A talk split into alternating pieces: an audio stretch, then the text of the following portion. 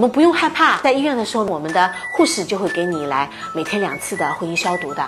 那我们自己要做好怎么样的护理呢？就是大小便以后要洗一洗，勤洗洗，保持清洁干燥，勤换护垫，保持它清洁干燥哦，不要呃一根卫生巾捂的时间很长。